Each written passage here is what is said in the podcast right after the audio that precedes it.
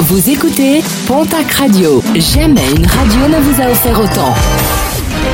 L'information locale à 9h, c'est sur Pontac Radio. Bonjour Jean-Marc Courage Sénac.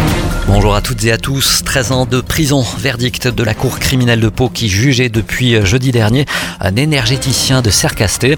Il a été reconnu coupable de viol et d'agression sexuelle survenue entre 2015 et 2020. Il a également été condamné pour avoir filmé les séances dans son cabinet. Il devra aussi être suivi à la sortie de sa peine avec injonction de soins et interdiction d'exercer le métier d'énergéticien. De nouveaux accidents dramatiques déplorés sur les routes du Gers avec un choc frontal déploré hier sur la départementale 349 à hauteur de la commune de Castelnau-Barbarins. L'un des conducteurs âgé de 51 ans a dû être désincarcéré de son véhicule avant d'être héliporté en urgence absolue vers Toulouse.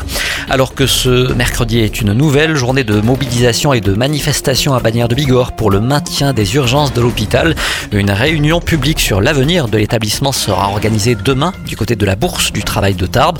Une réunion organisée par l'association départementale de défense de l'hôpital et l'association Sauvons l'hôpital de Bagnères. Il sera également question de l'hôpital unique entre Tarbes et Lourdes à Lannes.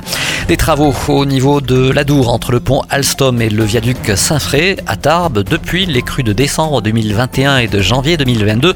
Des dépôts de cailloux et autres sédiments ont modifié le lit du fleuve et ont réduit l'envergure d'écoulement maximale. Un chantier de terrassement pour reculer la berge va donc être prochainement mené. Des travaux qui s'élèvent à quelques 30 000 euros. Ils permettront de procéder ensuite à la réparation des portions endommagées du Caminadour.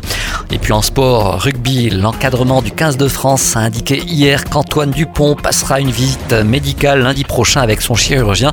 Et cela avant un éventuel feu vert à son retour à l'entraînement normal et à sa participation à un éventuel quart de finale de la Coupe du Monde de rugby.